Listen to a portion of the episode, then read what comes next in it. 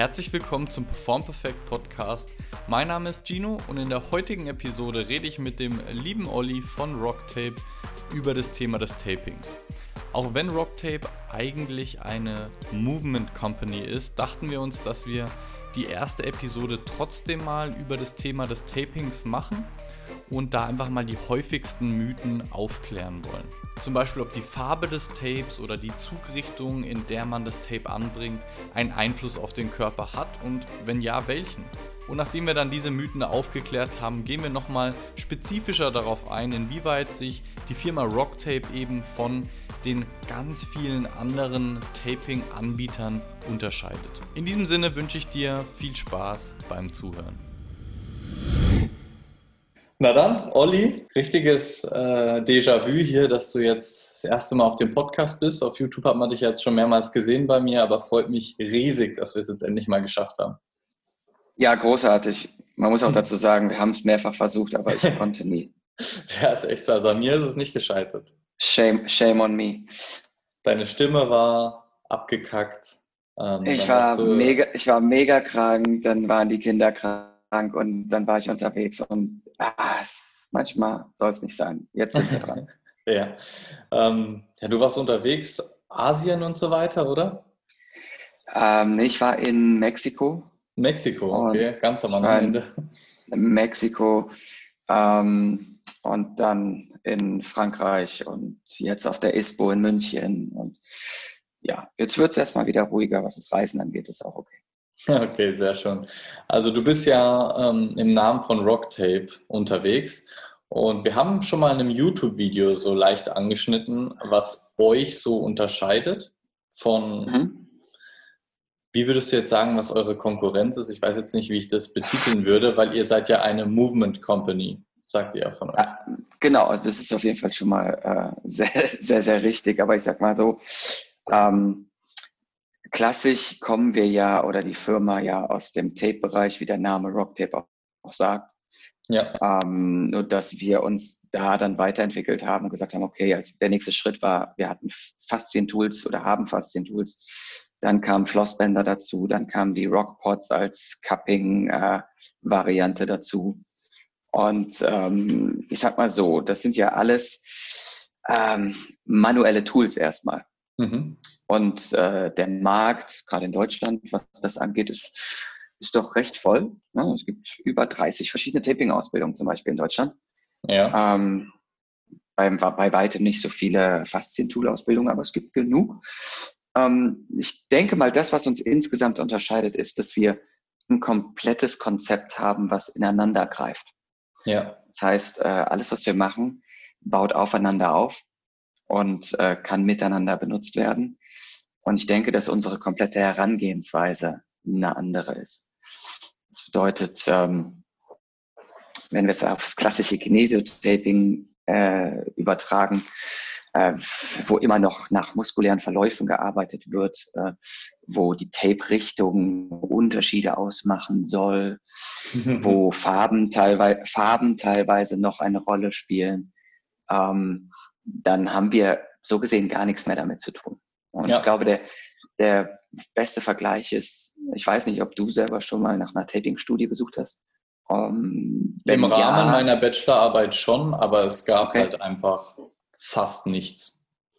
Genau, also es gibt, es gibt ein paar gute.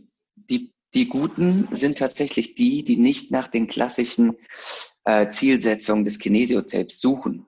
Mhm. Also die Frage ist für mich auch immer, wonach suchst du in deiner Studie?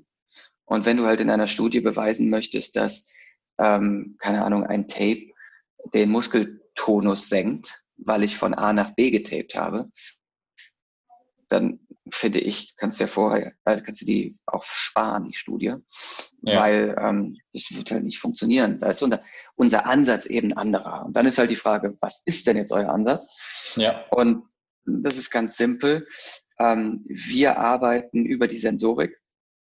Und wie du weißt, Sensorik und Motorik sind immer miteinander gekoppelt. Ja.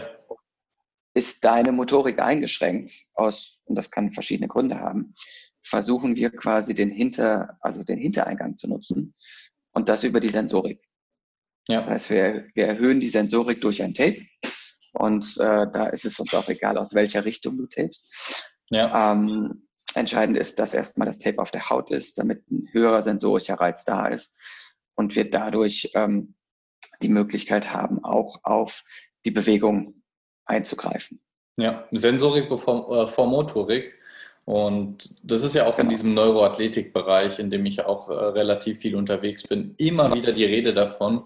Wir wollen den Input verbessern, um dadurch einen besseren Output zu generieren. Und der Input genau. kann dann beispielsweise die Sensorik sein, wo ihr eben halt sehr, sehr gute Arbeit leistet, um dadurch dann uns besser bewegen zu können. Aber es geht weniger darum, okay, wie können wir jetzt durch diesen Hautreiz rein einfach nur die Muskelspannung verändern oder das Symptom lindern, sondern wie können wir dadurch einen viel größeren Effekt auf das ganze System erreichen. Und das ist eigentlich das, was, was ich so sinnvoll an eurem Konzept finde und weshalb ich so gut finde, dass du jetzt auch einfach mal hier darüber redest, damit wir auch mal diese häufigen Fehlschlüsse oder Trugschlüsse im Taping-Bereich einfach mal beseitigen können. Ja, das ist also eigentlich genauso, wie du es gesagt hast. Ne? Du hast das Thema Neuroathletik angesprochen. Ähm, das Ganze, wie lange gibt es die Neuroathletik so gesehen von nach Dr. Eric Kopp? Ähm, der macht das Ganze seit knapp 15 Jahren. Ähm, seit wann kennen wir das? Ich würde sagen, seit drei, vier Jahren vielleicht. Ja, ich nicht mal so lange. Genau, da muss man sich aber auch schon, dann muss man sich auch schon früh damit befasst haben, sage ich mal. Ähm, ich weiß das, weil ich mit ähm, Eric Kopp privat sehr viel zu tun habe und äh, wir sehr viel darüber sprechen. Und ja. dann kommen wir jetzt von unserer Seite.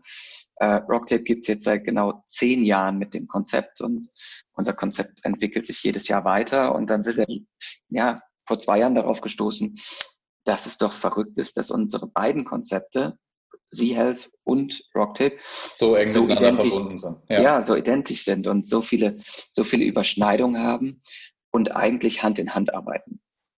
Ja. Ähm, was jetzt auch dazu geführt hat, und das darf ich jetzt auch offiziell sagen, dass Rocktape weltweit eine Kooperation mit Z-Health hat. Sehr und geil. Ich bin, bin mir sicher, dass, vielen Dank, ich bin mir sicher, dass in der Zukunft da noch mehr kommen wird, was wir auch gemeinsam machen werden was meines Erachtens ein sehr, sehr cooles Thema ist, weil das auch etwas ist, was es so häufig nicht gibt.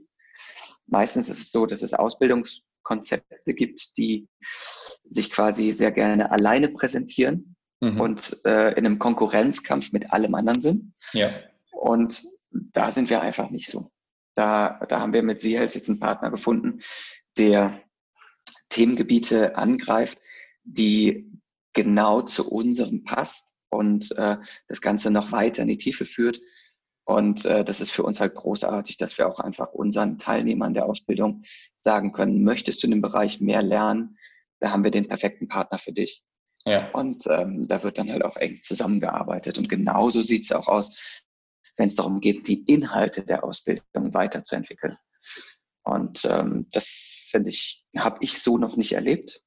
Ja. Gerade, gerade wenn es so die Überschneidung zwischen Medical und Training angeht, da wird halt sehr viel miteinander gekämpft. Ja. Ähm, und ich denke, das ist eigentlich total unnötig. Absolut. Also wie im Physiobereich, leider. Deswegen kriegen die Gremien auch nie was hin, weil der eine immer den anderen fertig machen möchte, anstatt einfach mal zusammen an einem Seil zu, äh, zu Seil zu ziehen und was zu erreichen. Das ist sehr, sehr schade. Ja, ich finde das das sieht man in Deutschland vor allen Dingen an diesen Physioverbänden. Ja, absolut. Ja, also jeder, jeder kocht seine eigene Suppe und am Ende ähm, kommt aber nichts für den Therapeuten oder den Therapiebereich in Deutschland bei rum. Ja, das ist das, was ich meine. Das ist so schlimm. Ja, so ähm, in jeglichen Bereichen. Und das ist auch für mich ein Grund gewesen, warum ich aus der Physiotherapie klassisch in Deutschland dann rausgegangen bin ja. und nicht nach Rezepten arbeite und mit der Krankenkasse, weil es für mich einfach keinen Sinn macht. Ja. Und, und ehrlich gesagt, für den Patienten vor allen Dingen nicht. Ja. Deswegen ähm, gibt es andere Wege und da ist so diese Brücke zwischen Training und, und ähm, dem Medical-Bereich für mich einfach der Bereich, wo ich sage, da steckt wahrscheinlich die Wahrheit. Ja. Und wir sehen das ähm, bei sehr vielen evidenzbasierenden Therapeuten, ja. ähm, dass sie eigentlich nur noch im Trainingsbereich arbeiten. ja, die Leute denke, fragen mich immer so bei meinen Videos, ähm, ja. ja, bist du jetzt eigentlich Physio oder bist du Sportwissenschaftler oder so? Oder wieso machst du so schwere Übungen und so weiter ähm, und nichts Isoliertes? Ähm, das ist halt einfach dieser fließende Übergang von Training und Therapie, den du angesprochen hast. Ähm, mhm. bei den meisten Physios ist es halt leider so, sobald also es wird eh meistens nur an den Symptomen gearbeitet. Ähm, ja. Und dann, sobald die sich wieder bewegen können, sind sie aus der Physio raus und machen dann eh wieder nur, was sie wollen, die Patienten. Und da gibt es keine langfristige Betreuung, die dafür, die dazu führen soll, dass sie überhaupt nicht mehr zu uns kommen müssen. Und das ist das Problem. Da wird die ganze Zeit an Symptomen gearbeitet und der Patient ist temporär befriedigt, weil es schön ist natürlich, wenn der Schmerz weg ist oder mehr Beweglichkeit da ist. Aber was ist der langfristige Effekt? Absolut. Absolut. Und, ähm, und das ist auch genau der Punkt für uns, wo jetzt unser Konzept ins Spiel kommt, wo wir sagen, als allererstes geht es uns nicht darum, die Symptomatik zu behandeln. Ähm, das passiert natürlich. Ein Stück weit von alleine. Aber es geht vielmehr darum, dass wir ähm, die Ursache finden und vor allen Dingen mit unseren Maßnahmen, die wir, die wir ähm, durchführen, geht es darum, dass wir quasi das Ganze als Türöffner benutzen, um danach ins aktive Training besser gehen zu können. Ja. Und ja. Das, ist, das ist die Hauptzielsetzung, die Rocktape hat. Und äh, das habe ich halt in meiner Vergangenheit vor Rocktape so nie gesehen. Ja. Es gab immer nur, okay, ähm, also ich habe tatsächlich ich hab vier Taping-Ausbildungen gemacht und frage mich nicht warum. Mhm. Ähm, vor und ich war danach auch derjenige, der gesagt hat, Tapen ist nichts und vor allen Dingen nicht für mich. Ja. Und dann bin ich wie die äh, Jungfrau zum Kind gekommen mit Rocktape ja. aus dem Nichts raus. Und dann war es aber auf einmal das erste Konzept, was mir eine Schlüssigkeit geboten hat und vor allen Dingen den Ansatz, der zu meiner Arbeit, die sehr, sehr trainingslastig ist, ja. äh, eins zu eins gepasst hat. Das feiere ich so extrem an euch. Ähm, und ich denke, das wäre auch einfach mal ein guter Zeitpunkt, um, wie ich vorhin schon angesprochen habe, ein paar Mythen zu basten. Ähm, womit wollen wir anfangen? Ich meine, du hast vorhin die Farbe der Tapes angesprochen. Es wird ja gesagt, dass ähm, durch die Farbe eine andere Lichtbrechung stattfindet und das einen anderen Effekt hat, was weiß ich. Ähm, klär doch einfach mal ein bisschen auf in diesem Bereich. Naja, am Ende, am Ende hat das natürlich auch was damit zu tun, wo kommt es her. Ja, also Kinesiotaping äh, kommt aus Asien und das kannst du jetzt auch noch genauer betiteln. Asien ist sehr groß, wie wir wissen. ähm, äh, es wird immer behauptet, dass es aus ähm, Japan kommt durch den Namensgeber ähm, Dr. Kenzo Kase. Ähm, tatsächlich wurde in Südkorea aber schon viel früher getaped. Ja. Und, und da einfach auch auf der Seite von Kinesio damals sehr viel, naja, Marketingarbeit gemacht wurde, ähm, wodurch hm, eigentlich die wahre Geschichte dann immer mehr verwässert wurde. Und auf einmal war es halt eigentlich nur noch das Ding von Dr. Kase. Mhm. Und ähm, da kamen dann sehr, ja, ich nenne es mal abstruse ähm, Zielgebungen und auch Erklär Erklärmodelle ins Spiel. Und ähm, ich habe immer wieder Therapeuten, die auch zu mir in die Ausbildung kommen, die mit der Farblehre arbeiten. Ja. Und da halte ich es sehr simpel. Wenn jemand mit der Farblehre arbeitet, dann soll der das machen. Mhm. Für mich, der aber eher von der westlichen Medizin geprägt ist und der westlichen Ausbildung, ist es einfach so, dass es in meinem Denkkosmos einfach nicht vorkommt. Ja. Und aber du sagst jetzt nicht, dass es sinnlos ist, ähm, das zu machen? Ich glaube nicht, dass es ich glaube nicht, dass es sinnlos ist, weil es wird ja immer so viel über den Placebo-Effekt ja. gesprochen. Okay. Und vor allem auch das, woran du glaubst. Ja. So, jetzt kann ich als Therapeut natürlich an sehr, sehr vieles glauben. Ähm, wenn mein Patient nicht daran glaubt, dann wird das schwierig. Jetzt habe ich aber Leute, die zu mir kommen und sagen, oh, kannst du mir noch mal das rote Tape auf die Schulter machen? Das hat richtig gut funktioniert. soll ich jetzt hingehen und denen sagen, nee, wir nehmen jetzt nicht? Nein. Also dann lasse ich die Person auch da und wenn ich ein rotes Tape dann habe, dann gebe ich ja ein rotes Tape. Aber ähm, meine persönliche Überzeugung und Erfahrung ist, dass das Tape, äh, die Tape-Farbe keine Rolle spielt. Das Ganze sieht so aus, jedes Tape, was gewebt wird, ist erstmal äh, Leinenfarben, weil es äh, aus einem Baumwollmilchgewebe meistens gemacht wird und wird danach eingefärbt. Ja. Tatsächlich kann die, Ein die Einfärbung eine ähm, Wirkung auf die Klebefähigkeit haben. Mhm. Also es, äh, es, gibt Studien darüber, die gezeigt haben, dass ein schwarzes Tape besser klebt als ein andersfarbiges Tape. Mhm. Ähm, ich persönlich habe es bisher nur so kennengelernt, wenn es ein hochwertiges Tape ist und du das vernünftig aufklebst, dann hält beides oder die Farbe, die du halt nimmst. Ja. Ähm, aber wenn ich jetzt in meine Ausbildung hingehen würde und sagen würde, nimm ein blaues Tape, weil das wird kalt und nimm ein rotes Tape, weil das wird warm, ja. kann ich das einfach nicht, ähm, ich könnte es nicht erklären, weil es nicht authentisch ist, weil ich keinerlei ähm, also ja. kennst du auch keine Evidenz dazu, die jetzt sagt, äh, Lichtbrechung wird verändert, deswegen warm, kalt? Nein. Okay. Ah, also okay. so ähm, ganz schwierig. Du hast vielleicht schon mal gesehen, wir haben sogar ein regenbogenfarbenes Tape. Das ja. wäre dann, wär dann die Allzweckwaffe. also,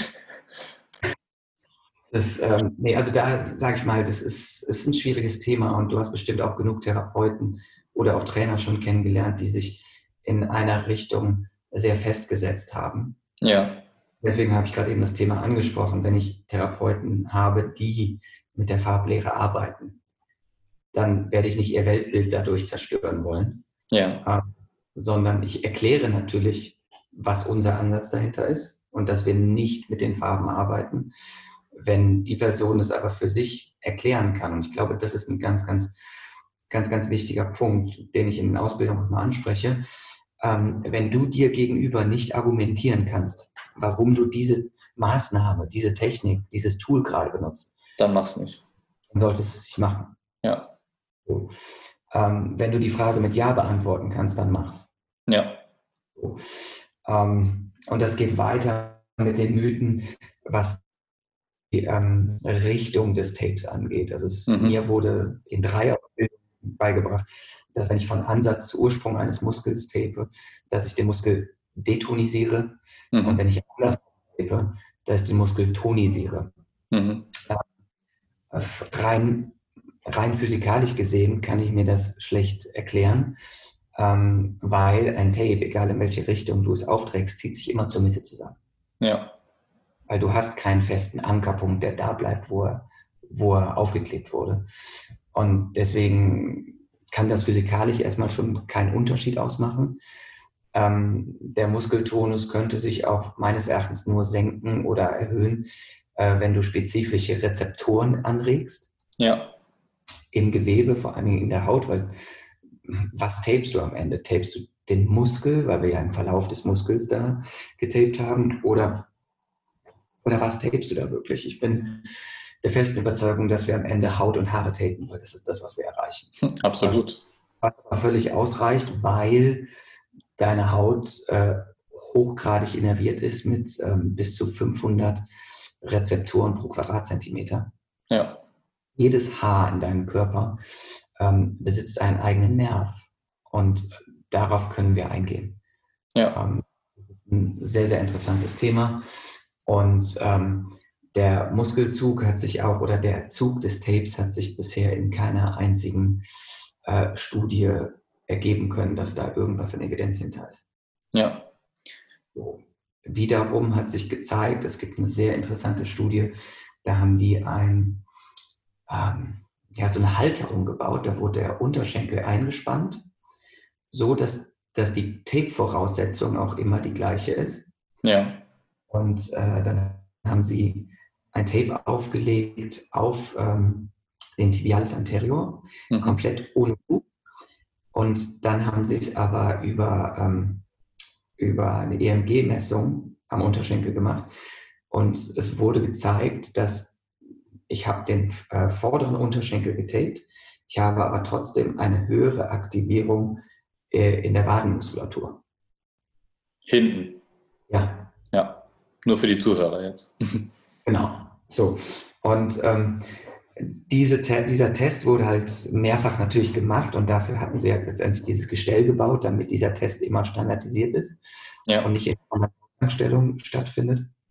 Ja. Und, und das zeigt mir halt als allererstes, okay, wenn ich einen Reiz auf die Haut gebe, also wie du es heute schon gesagt hast, einen Input gebe, dann habe ich einen anderen Output. Ja. Und, und der Output kann halt vielfältig sein. Und der muss nicht da sein, wo ich gerade tape. Ja. Und in dieser Studie war es letztendlich so, dass ähm, genau auf der anderen Seite eine Veränderung stattgefunden hat. Und da kommt ihr als Rocktape, als Ausbildungsstätte wieder halt so in den Vordergrund bei mir in den Gedanken, weil es eben nicht darum geht, okay, dein Bizeps ist zu steif, dann machen wir da mal ein äh, detonisierendes Tape drauf, sondern man testet, okay, meinetwegen die Sensorik für den Trizeps ist herabgesetzt und wir schauen mal, ob wir durch ein Tape mit Zug die Rezeptoren dort reizen können, um dementsprechend ja. dort mehr Aktivität zu bekommen und deswegen vielleicht eine Hemmung vom Bizeps, reziproke Hemmung, und da mhm. wieder ein Gleichgewicht zu schaffen. Und das ist natürlich für den normalen Zuhörer jetzt nicht so greifbar, weil, weil man nicht so tief in diesem Bereich drin ist, aber und halt auch nicht differenzierbar, weil man da nicht das Wissen davon hat, macht er das jetzt gut oder macht das nicht gut. Ähm, deswegen hoffe ich einfach, dass ihr noch so viel mehr Therapeuten damit erreicht. Und deswegen mache ich das ja auch mit dir, um da halt einfach die, die Spanne nochmal zu äh, erweitern an Leuten, die man erreichen kann mit diesem Wissen und auch einfach mal die Augen zu öffnen, auch für den Normalsportler dass da mehr dahinter steckt. Absolut, absolut. Und das ist, das ist halt das Schöne, was wir über die letzten Jahre ähm, beständig sehen, dass wir Therapeuten und ähm, durchaus schon sehr gut geschulte Trainer und auch mittlerweile immer mehr Orthopäden in unseren Ausbildungen haben, die danach sagen, dass sie erstmal einen ganz neuen Ansatz kennengelernt haben und dieser Ansatz lässt sich ja nicht nur auf das Tool Tape übertragen, sondern eigentlich auf alles, was du in deiner Arbeit machst. Ja. Und äh, das ist am Ende unsere Zielsetzung. Wir möchten die Leute dazu bewegen, dass sie mal äh, über den Tellerrand hinausschauen, dass sie äh, aus ihrem jetzigen Wissenskosmos einfach mal ähm, was Neues dazu nehmen. Ja. Dass sie open-minded sind am Ende. Ja. Und ganz ehrlich, wir sind uns auch nicht zu fein, oder zu eitel dafür, zu sagen, das war nicht richtig, was wir irgendwann mal erzählt haben. Nee. Also es ist, es ist so, dass wir jedes Jahr im Januar setzen wir uns fünf Tage äh, zusammen. Es sind dann fünf Leute aus der ganzen Welt, die treffen sich dann in Mexiko, da wo ich war. Und wir besprechen alle Ausbildung von hinten bis vorne. Wir schauen uns alles Mögliche an, an äh, wissenschaftlichen Arbeiten an, die neu dazugekommen sind. Sehr gut. Und eventuell ist da auch mal was dabei, was sagt, hör mal, das, was ihr jetzt die letzten drei Jahre erzählt habt, das ist so nicht haltbar. Wenn das der Fall ist, dann, dann ersetzen wir das. Also dann ersetzen wir das durch die neuen Erkenntnisse. Ja. Und äh, wir können durchaus nicht behaupten, dass das, was wir machen, dass wir Schulen evidenzbasiert ist, weil dafür gibt es einfach zu wenig Arbeiten, die in diese Richtung gehen, in die wir arbeiten. Bis jetzt. Aber Ah, genau, aber wir behaupten von uns selber, dass wir evidenzinformiert sind. Und das ist ähm, meines Erachtens auch die richtige Aussage. Ja. Wir versuchen, die Evidenz, die da ist, zu nutzen, ähm, um es an das Konzept anzupassen. Und ähm, das Schöne ist, dass wir, dass immer mehr rauskommt, was, was uns am Ende auch bestätigt. Finde ich sehr, eine sehr gute Einstellung bescheiden, open-minded und stets an Weiterentwicklung interessiert. Und das ist auch langfristig der Schlüssel zum Erfolg. ich ähm, denke, das ist genau das, was äh, jeder Trainer wie auch jeder ähm, Therapeut sich als Ziel setzen sollte. Ja. Das ist, ja. Äh, einer, unserer, einer unserer Grundpfeiler ist, dass wir niemals aufhören zu lernen. Ja. Und ähm, und das ist genau das, was eigentlich jeder, der mit anderen Menschen arbeitet, sich auf die Fahne schreiben sollte. Absolut. Ähm, ich weiß nicht, wie das bei dir war, als du deine Ausbildung beendet hast. Ähm, als ich es damals getan habe, was halt schon ein paar Jahre her ist, äh, war, war es erstmal so, dass wir mit der Annahme rausgeschickt wurden, wir könnten jetzt alles. Das war bei mir absolut nicht der Fall, zum Glück. ähm, wir haben dann alle auch ganz schnell gemerkt, nee, wir können eigentlich nicht. ja. Und äh, wir sind in der Anatomie ganz gut. Und das war es am Ende auch. Ja. Und ähm, natürlich ist die Physiotherapie in Deutschland sowieso ein Streitthema. Ich bin der Meinung, es wird besser, aber noch lange nicht gut. Ja. Und jetzt habe ich halt den, den Vorteil, dass ich ja auf der ganzen Welt mittlerweile dann unterwegs bin und ich halt ähm, alle möglichen Länder und alle möglichen ähm, ja, Physiotherapie, ähm, Ausbildungen aus diesen Ländern kennenlernen darf. Und, wie die äh, sich unterscheiden halt. Genau, wie die sich unterscheiden, wie die Herangehensweise ist und und und. Ähm, das ist das würde ich aber tatsächlich mal, sorry, wenn ich dich unterbreche, ja. Olli, ja. Ähm, aber für eine andere Podcast-Episode noch offen halten, weil das mich auch sehr interessieren würde, was für Erfahrungen du da gemacht hast. Ja. Aber ähm, wir da womöglich jetzt ein bisschen zu weit vom, vom Thema Taping, Mythen und so weiter von abkommen, aber wirklich wahnsinnig gerne nochmal in einer separaten Episode. Ausführlich. Absolut. Ja, kein Problem. Ähm, was gibt es noch für Mythen? Ich denke, dass das jetzt erstmal schon mal guter Input war. Also wichtige Geschichten im Thema Taping und wie man das ganze Thema auch nochmal ein bisschen von einer anderen, von einer viel größeren Sichtweise anschauen kann und sollte, wie ihr das auch macht. Und würde an dieser Stelle einfach mal ähm, Danke sagen für das ganze Wissen, das du in dieser Episode mit den Zuhörern, mit mir geteilt hast. Und ähm, für weitere Informationen auch unbedingt mal ähm, bei Rocktape vorbeischauen, sowohl auf Social Media, aber auch, wenn man das richtig tiefer noch verstehen möchte, natürlich bei Seminaren und Workshops. Ähm, hau ich aber natürlich wie immer alles in die Show Notes rein. Ähm, ja, was möchtest du noch als äh, zum Abschluss sagen, Olli? Ich bin einfach nur froh, dass wir es hinbekommen haben. Ich, möchte, ich, ich, möchte, ich, möchte, dir danken, dass du mir und damit auch Rocktape die Möglichkeit gibst, das Ganze mal präsentieren zu können. Unheimlich gerne. Und, ähm, ich bin mir sicher, dass ich dich demnächst auch in einer Ausbildung sehe. Ja, haben wir ja schon drüber gesprochen. Ich wollte gucken, ob ich da eventuell halt beim Leon mal vorbeischaue oder ähm, ja. wie wir das dann halt so machen. Aber da tauschen wir uns nochmal aus, demnächst drüber. Ich sage nochmal vielen, vielen Dank, Olli. Sehr gerne. War meine Ehre. Und dann ähm, vielleicht bis demnächst in der nächsten Episode. Sehr gerne. Mach's gut. Ciao. Bis dann. Ciao. Vielen Dank fürs Zuhören von dieser Episode des Perform Perfect Podcasts. Ich hoffe sehr, dass sie dir gefallen hat und du einiges Neues dazulernen konntest. Wenn es der Fall war, dann tu mir bitte den Gefallen und abonniere den Podcast. Lass eine 5-Sterne-Bewertung da. Eigentlich irgendeine Bewertung, aber 5 Sterne wären natürlich mega und teil diese Episode mit deinen Sportlerfreundinnen und Freunden, damit auch sie was davon lernen können. Wenn du noch Bock auf mehr richtig guten Input für Sportler im Bereich Prävention, Leistungsoptimierung und Rehabilitation hast, dann schau gerne auf YouTube, Instagram und Facebook unter Perform Perfect vorbei oder auf der Webseite unter performperfect.de. In diesem Sinne würde ich sagen, bleib gesund, dein Gino.